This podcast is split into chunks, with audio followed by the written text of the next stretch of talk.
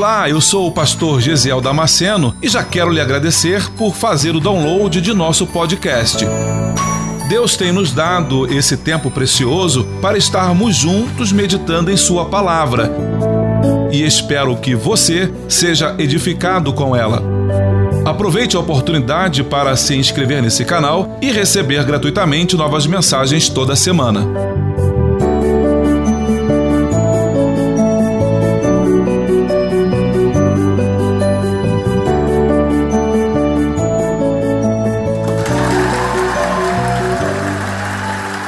Primeira carta de Paulo aos Tessalonicenses, capítulo 1, do versículo 1 em diante. Você achou? Diga amém. O texto diz assim: Paulo e Silvano e Timóteo, a igreja dos Tessalonicenses, em Deus, o Pai, e no Senhor Jesus Cristo, graça e paz tenhais de Deus, nosso Pai, e do Senhor Jesus Cristo.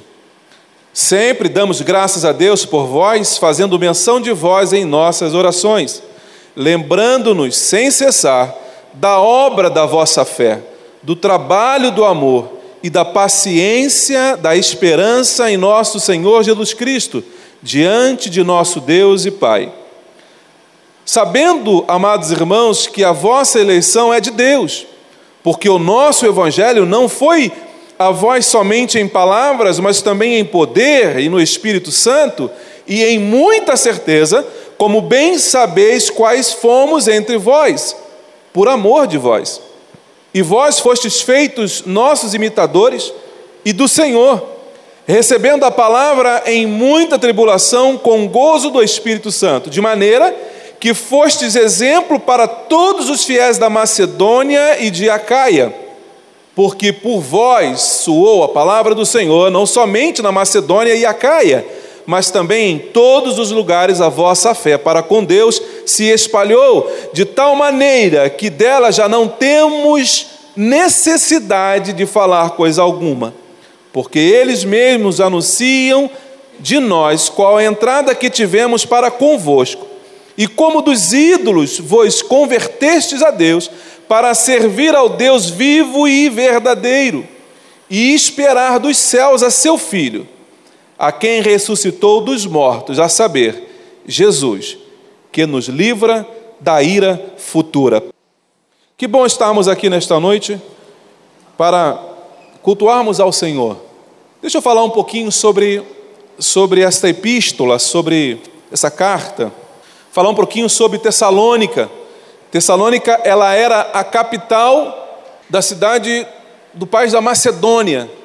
Para você poder fazer uma, um link e poder lembrar melhor, a Macedônia aqui é onde era a antiga Grécia.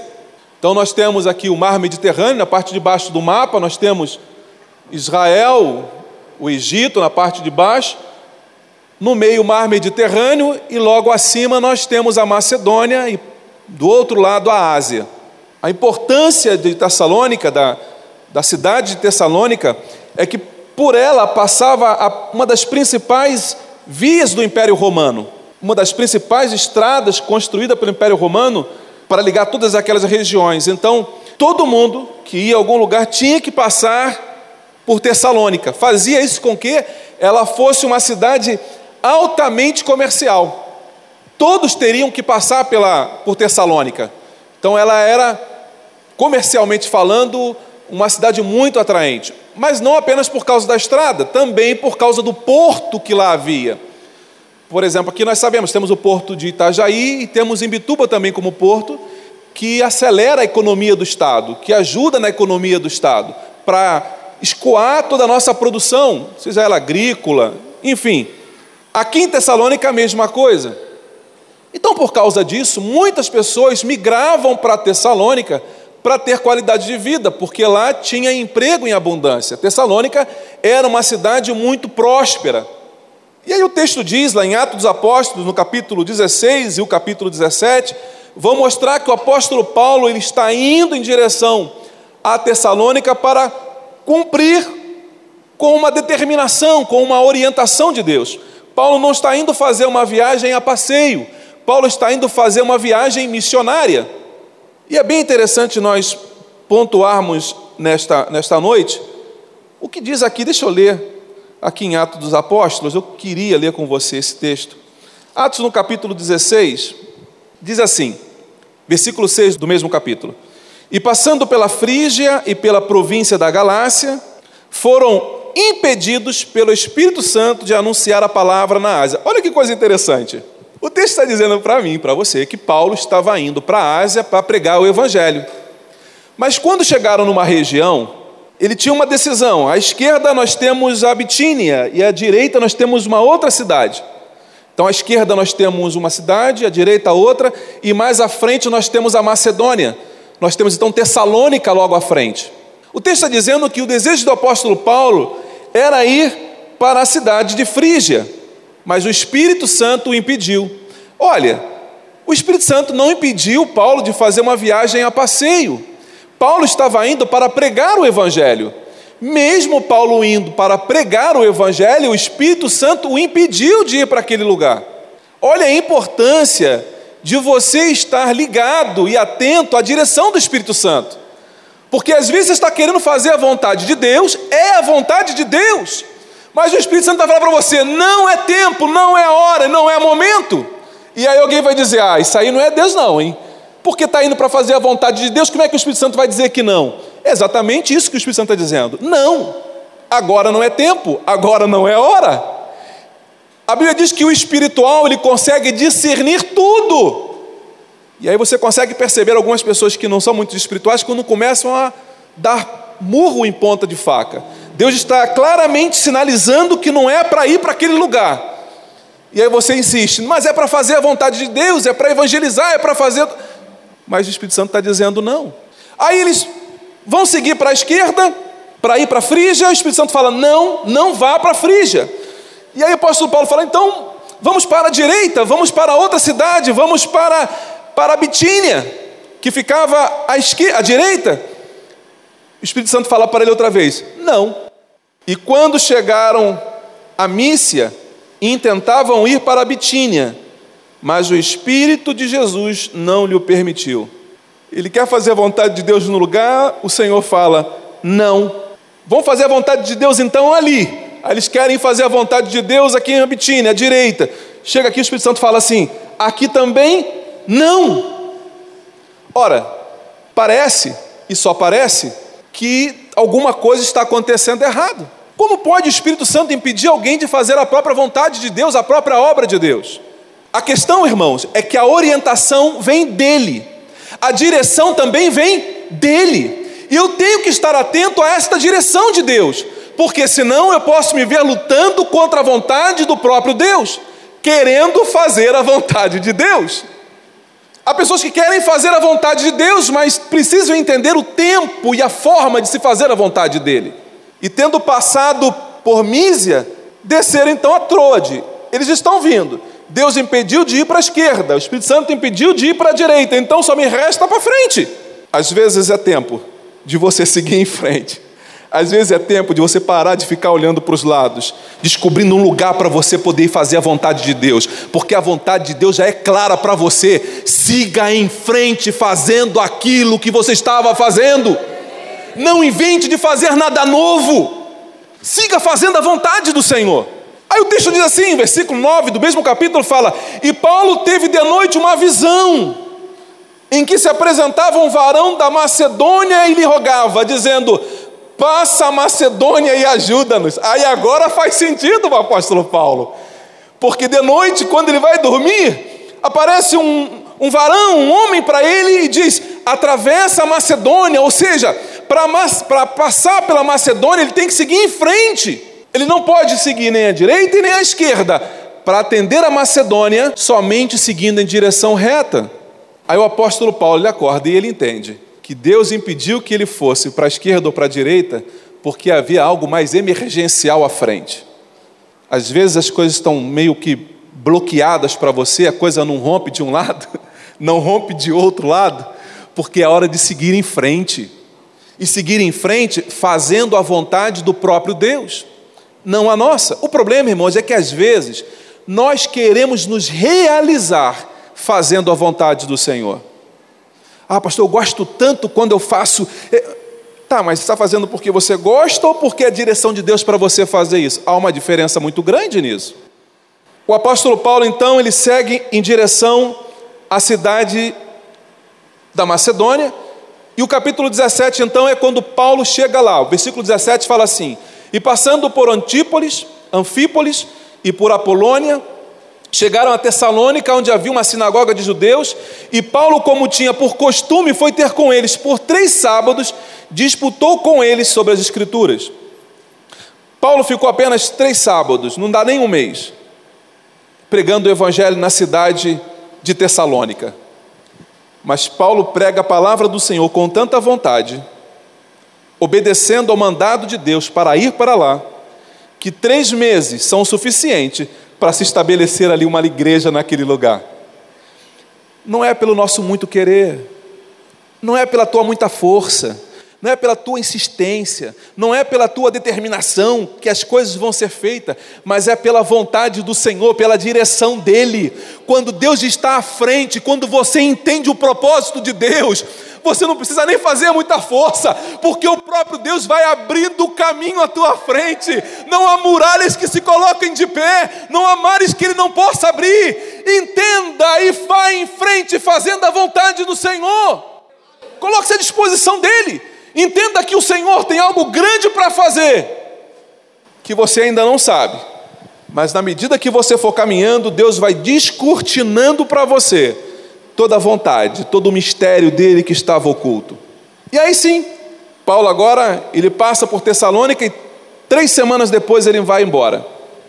O texto diz que os ouvintes de Paulo, durante três sábados, menos de um mês, os ouvintes de Paulo, é o que você vai ver agora na dentro da epístola de, Tessalonicenses, você vai perceber que os ouvintes de Paulo agora não são mais ouvintes, agora eles são seguidores de Cristo.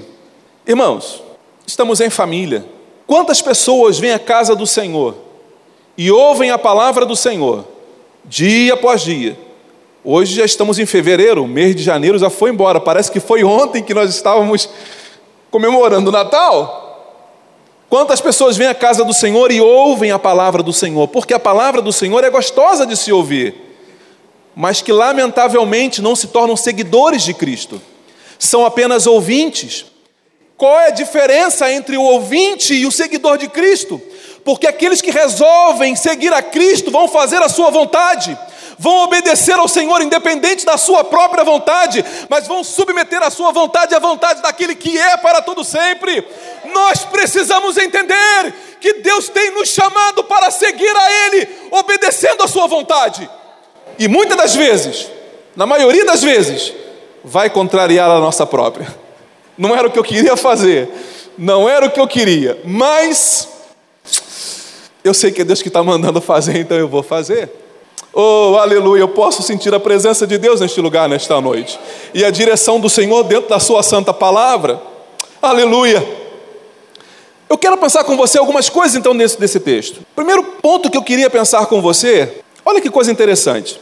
Como faz diferença nós conhecermos bem a nossa língua, conhecermos bem o nosso português?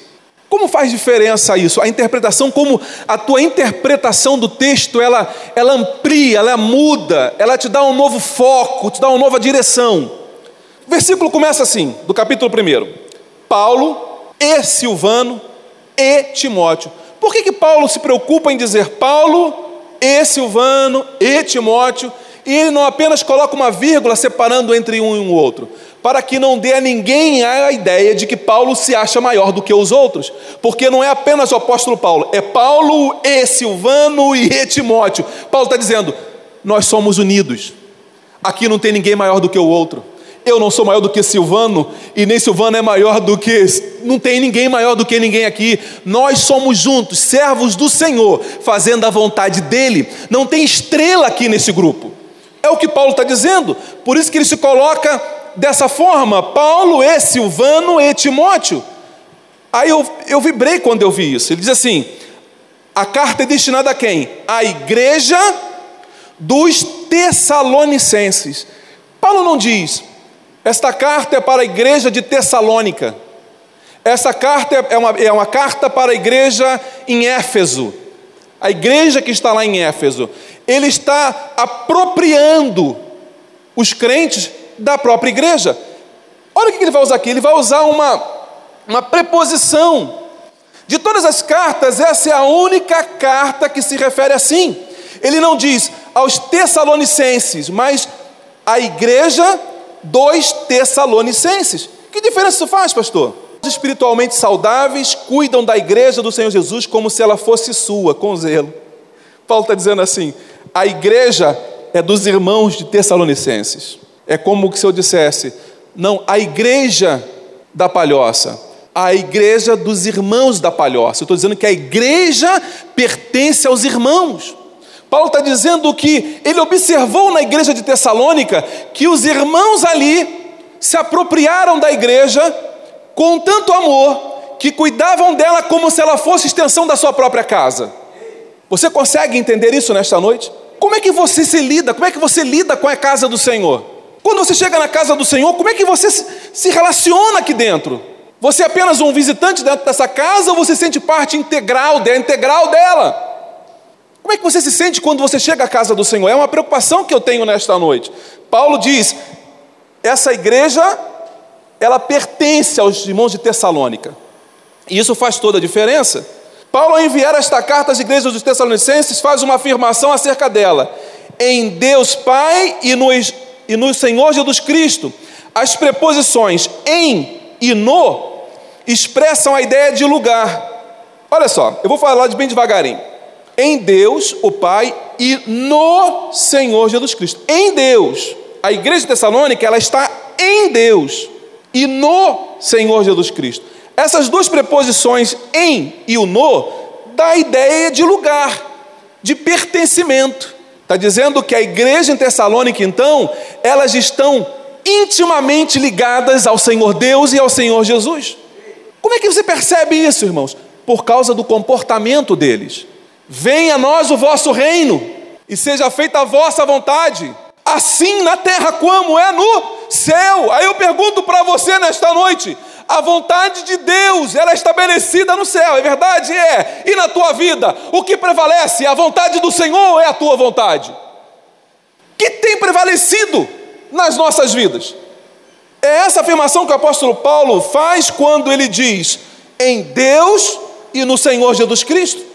Lucas capítulo 6, versículo 44, Jesus vai dizer assim: Porque cada árvore se conhece pelo seu próprio fruto.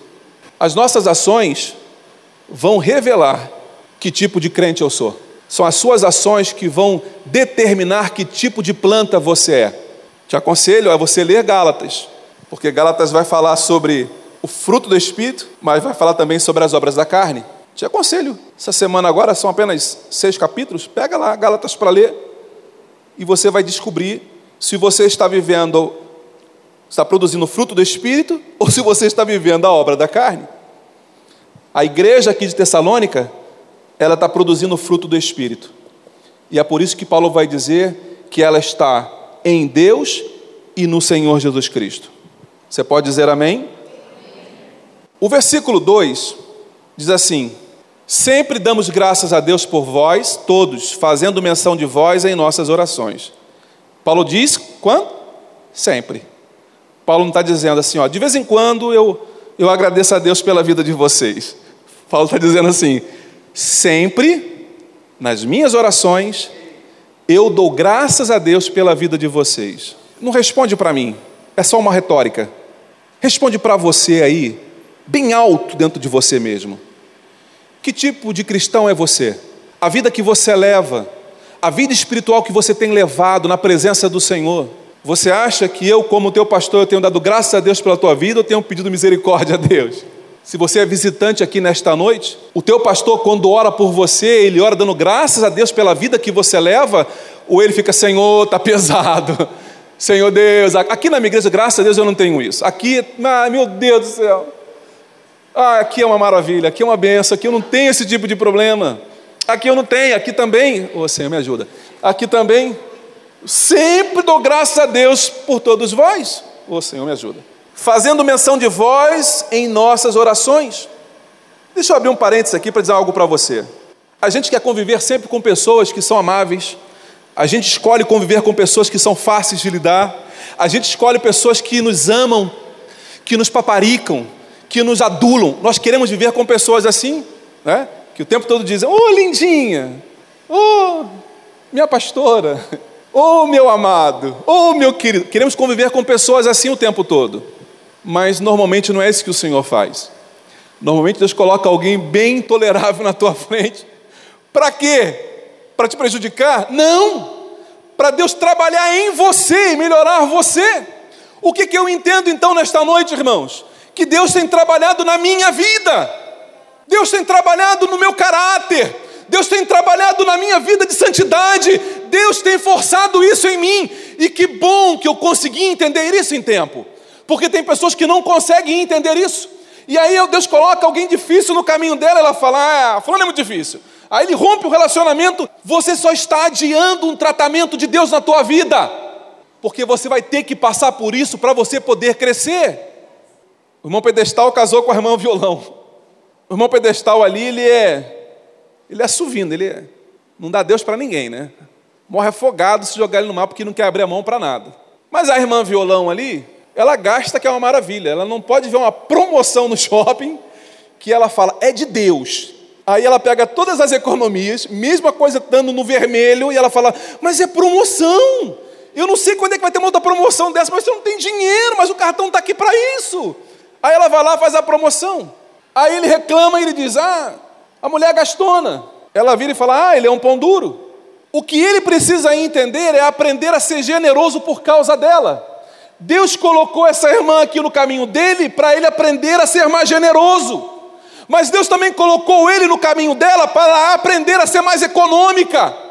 Nós precisamos entender isso o quanto antes, para que as nossas brigas em casa diminuam. Deus colocou ele do teu lado para ser uma lixa na tua vida, meu irmão, para ajudar você, para te ajustar, para melhorar, para você poder crescer. A mesma coisa com ela.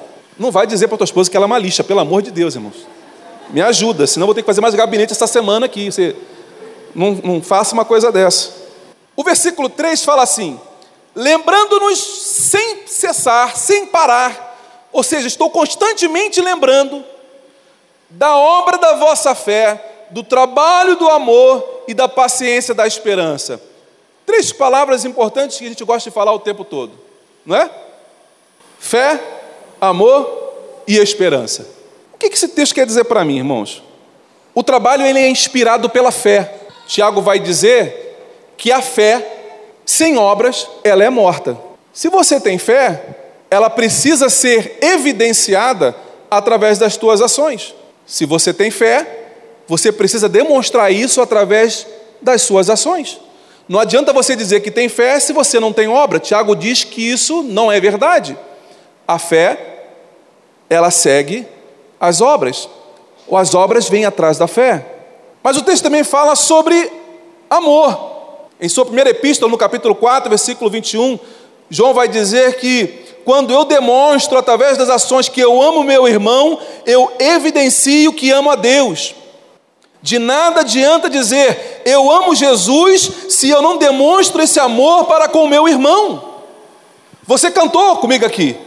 Nós cantamos aqui, te amo Jesus, te amo Jesus. Aí Jesus uma vez pergunta para Pedro: Pedro, tu me ama? Pedro fala assim: Senhor, tu sabes que eu te amo. Jesus dá um tempinho, pergunta: Mas Pedro, me diga uma coisa, você, você me ama, Pedro? Senhor, tu sabe que eu te amo. Pedro, tu me ama, Pedro? Senhor, tu sabe todas as coisas, Senhor. Tu sabe todas as coisas. Tu sabe que eu te amo. Aí Jesus responde para ele: Então, Pedro, apacenta as minhas ovelhas. O amor, ele precisa ser demonstrado. Um amor apenas de boca, apenas falado e dito, não é verdadeiro. Nós chegarmos aqui e cantarmos Eu te amo, Jesus, eu te amo, Jesus, isso não impressiona o Senhor Jesus. Isso não impressiona. Jesus não fica impressionado quando você declara Eu te amo, Jesus. Ele está olhando para você e perguntando: então apacenta as minhas ovelhas cuida dos teus irmãos. Seja solidário, seja amoroso, porque eu, quando quero mostrar que amo ao Senhor, é o que João vai escrever na sua epístola, ele diz: demonstre isso para o teu irmão. Mas aí alguém fala, pastor, mas fulano é intragável, fulano eu não consigo, então vá aprender.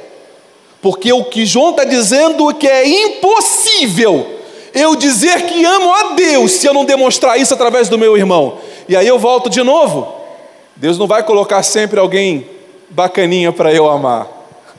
Aí Deus me coloca uns desafios na frente. Aí Deus me coloca umas, como diz um pastor amigo meu, me coloca uns dedos destroncados na minha vida. Deus coloca um, uns caras com joanete, com calo, para ficar junto de mim. E aí eu entendo que eu preciso amar, para que o Senhor entenda que eu verdadeiramente amo a Ele. Sabe, irmãos, amar quem nos ama é muito fácil. Amar quem nos adula é muito fácil.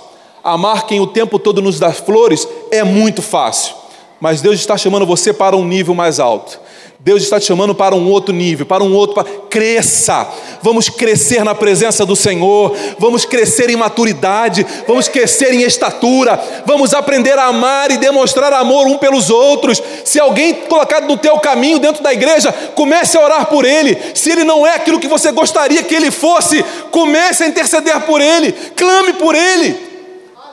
Graças a Deus aqui eu não tenho isso, mas quando eu prego fora por aí, e quando acaba o culto, o pessoal me cerca sempre no altar aqui embaixo. Fulano é difícil, pastor. Fulano, ó, pastor Fulano está fazendo. Aí eu fico olhando, não conheço Fulano, não sou daqui. Pois é, mas ó, ele está vivendo uma vida torta. É, e o pastor aqui não faz nada. Olha, ele está lá fazendo, ele está lá executando, ele está lá vindo. E você está. E, e a impressão que se dá, a impressão que se tem, é que parece que aquele irmão, que aquela irmã, quer que o pastor daquela igreja pegue esse, esse dedo destroncado e chute para fora da igreja. Mas não é isso que o Senhor Jesus quer de nós. Não é isso que o Senhor Jesus espera de mim, de você. A igreja é conhecida como hospital. A casa do Senhor é para tratar as pessoas, é para cuidar das pessoas, é para cuidar de vidas, cuidar de feridas. Nós fomos chamados pelo Senhor para sermos tratados por Ele. A palavra de Deus diz que não é o são que precisa de médico, mas são os doentes que precisam dele. Pastor, não sei como é que você aguenta Fulano, não sei como é que você aguenta Ciclano. Meu irmão, comece a exercitar o amor que você vai entender. Comece a exercitar o amor que você vai entender. 1 Coríntios capítulo 13, versículo 13 diz assim: Agora, pois, permanecem a fé, a esperança e o amor. Estes três, destes três, o maior deles é o amor. Que a nossa igreja seja conhecida como uma igreja que ama, porque quem ama acolhe, quem ama recebe, quem ama cuida, quem ama tem zelo. Nós precisamos ser reconhecidos como uma igreja que ama, como uma família que demonstra amor, que ama incondicionalmente. Amar quem nos ama é muito fácil. O desafio é amar quem nos persegue, porque amar quem nos ama, diz o Senhor, os ímpios também fazem isso. Em que, que eu vou me diferenciar dele? Até Hitler amava a própria esposa, Stalin, a sua família. Que sejamos conhecidos, reconhecidos, como uma igreja que ama. O versículo 8, eu quero pular para o versículo 8 por causa do tempo. Porque por vós soou a palavra do Senhor. Essa palavra soou aqui ela tem a ver com o hino que nós cantamos. Eu acho que foi o primeiro hino que nós cantamos. É como o leão que ruge, não foi isso que nós cantamos, a primeira, a primeira canção? É o leão que ruge. Esse versículo aqui, soar, ele está ligado a esta palavra que nós cantamos. E ela só aparece uma vez no Novo Testamento. Ele está dizendo que a palavra do Senhor, através deles, ressoou como uma caixa de ressonância, como uma, uma caixa de som como reverberou a palavra do Senhor através deles, como uma onda de rádio. Percebe que a caixa de som, ela não emite som por ela mesma. Ela tem que ter alguém aqui falando. Tem que ter alguém aqui para ela ressoar. O convite de Deus para mim e para você é que nós sejamos como uma caixa dessa de som. Que Ele fale através de mim, que Ele fale através de você. E às vezes, irmãos, às vezes nós somos chamados para pregar a palavra com boca fechada. Porque é isso que acontece com a igreja em Tessalônica. Chega o um momento que a igreja grita, ela fala de Jesus, fala do seu amor, fala da fé, fala da esperança. Tem uma hora que a igreja em Tessalônica grita aos quatro ventos que Jesus é o Rei dos Reis e Senhor dos Senhores. Mas tem um momento que a igreja de Tessalônica ela se cala e o que vai falar por ela é o testemunho pessoal de cada irmão.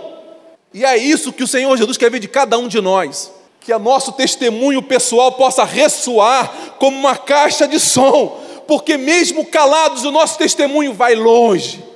Vai longe. O texto está dizendo aqui, irmãos, que a fama deles, a notícia, o exemplo deles, não fica apenas ali em Macedônia ou em Acaia. O texto diz que em todos os lugares se ouvem a respeito da fé e da vida pessoal deles com Cristo Jesus. Quer saber de uma coisa? Lá no oeste de Santa Catarina, vão começar a tomar conhecimento que aqui na Palhoça tem um povo amoroso, tem um povo que busca a presença do Senhor. Lá no oeste de Santa Catarina, eles vão saber que aqui na Palhoça tem um povo que busca a presença do Senhor incondicionalmente. Aleluia! Deixa eu te dizer uma coisa mas não vai ficar só aqui. Lá em São Paulo, tu vai encontrar com alguém no aeroporto, alguém vai falar assim: Cara, tu mora onde? Eu moro na Palhoça. Cara, não é lá que está acontecendo aquele avivamento, oh aleluia! Eu sei que Deus está trazendo um avivamento para esse lugar. E aí, quando você encontrar em outros lugares, pessoas em outros lugares, alguém vai dizer: Tu mora onde, cara? Ah, eu moro na Palhoça. Ah, é a terra do avivamento, é a terra da presença do Senhor, é a terra onde está tendo cura, é a terra onde está tendo libertação. Ah, eu quero ir para a Palhoça, me leva para a Palhoça, eu quero ver de perto o avivamento do Senhor. Sabe quando isso vai começar, querido? Sabe quando isso vai começar? Quando eu e você você de forma individual começarmos a entender isso.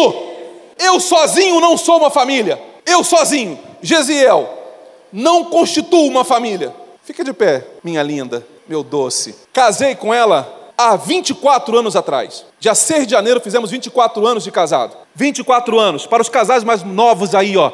Tem esperança de Deus para você. O casamento de Deus é insolúvel porque Deus tem algo novo para você. Quem diz que teu casamento vai acabar está mentindo, porque Deus tem algo novo para você. Deus tem vinho novo para o teu casamento.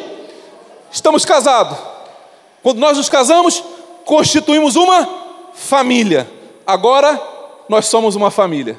Aí veio Natália, a família aumentou. Aí veio o Guilherme, a família aumentou. Aí veio o Tom, não, Tom não, pode sentar. O Tom não. Tom é o gato que ela tem, que ela disse que é que é filho dela. Falei, Tom não, Tom é um rejeitado. Tom, é, Tom, é, Tom não, está lá em casa emprestado. É um, é um condômino lá. O amor, irmãos, o amor nos faz fazer cada coisa. Eu não gosto de gato, mas minha esposa é louca por gato. Aí o amor me faz aturar o gato por causa dela. Aí eu fui lá e comprei um gatinho para ela. A cara dela quando viu o gato foi impagável. De gatos, Pode ser uma declaração de amor também. Pode ser uma declaração de amor. Aleluia. Paulo está dizendo aqui que a palavra do Senhor soou, não somente na Macedônia, mas em Acaia, mas também em todos os lugares, a vossa fé para com Deus se espalhou, de tal maneira que já dela não temos necessidade de falar coisa alguma. O versículo 10, ele vai terminar trazendo um alerta para a igreja. primeiro capítulo, final do capítulo primeiro, ele vai dizer assim: e esperar dos céus a seu Filho, a quem ressuscitou dos mortos, a saber, Jesus, que nos livra da ira futura. A esperar dos céus. Paulo está lembrando aos Tessalonicenses: façam o que fizerem, mas não se esqueça, a nossa pátria não é aqui. O nosso destino não é aqui. Nós só estamos de passagem. Paulo vai lembrar isso aos irmãos de Tessalônica. Eu quero dizer para você, igreja, nesta noite: Jesus está voltando para buscar a sua igreja. E a palavra do Senhor ali em Amós é: Prepara-te, ó Israel, para encontrares com o teu Deus. Eu quero dizer para você, igreja, nesta noite: prepara-te, ó igreja, para encontrares com o teu Deus. Eu sozinho eu não sou igreja, assim como eu sozinho não sou família. Eu só sou igreja quando em comunidade com outros irmãos, junto com outros irmãos, aí eu formo a comunidade da fé, aí eu sou igreja. É claro, irmãos, dentro de tudo que nós colocamos. Temos irmãos que são que precisam ser tratados. Eu perguntei para alguém esses dias: se o corpo está doente, qual é a parte do corpo que mais precisa de atenção? É a parte que está doente. A parte que mais precisa de atenção é a encravada, porque todo o corpo está bem. A parte que precisa de atenção foi o dedo que, ao jogar bola lá, e torceu meu dedo e quebrou meu dedo. É um dedinho pequenininho, mas isso dói. O que exige atenção de mim agora é o meu dedo. A igreja precisa entender que existe alguns dedos que estão sofrendo dentro da casa do Senhor e que elas precisam da nossa oração e precisam da nossa atenção, tanto da nossa oração quanto da nossa atenção. Eu queria que você virasse para o teu irmão ao lado, pergunta aí o, o nome dele, pergunta aí o nome dele aí, e fala assim para ele: ó, prepara-te, prepara-te, ó Diego, para encontrares com teu Deus. Prepara-te, Diego. Prepara-te, Luciana, para encontrar com teu Deus. Prepara-te, Evangelista Michael, para encontrares com teu Deus. Prepare-te, Marcos, para encontrares com teu Deus. Cláudio, para encontrares com teu Deus. Prepara-te, Cláudia, para encontrares com teu Deus. Prepara-te, Israel, para encontrares com teu Deus. Prepara-te, igreja. Nós somos igreja, nós somos família de Deus, nós somos uma igreja que vai morar nos céus. Eu preciso orar por você nesta noite. Você acabou de ouvir mais um podcast. E se você foi edificado com essa mensagem, compartilhe com outras pessoas. Até o próximo encontro.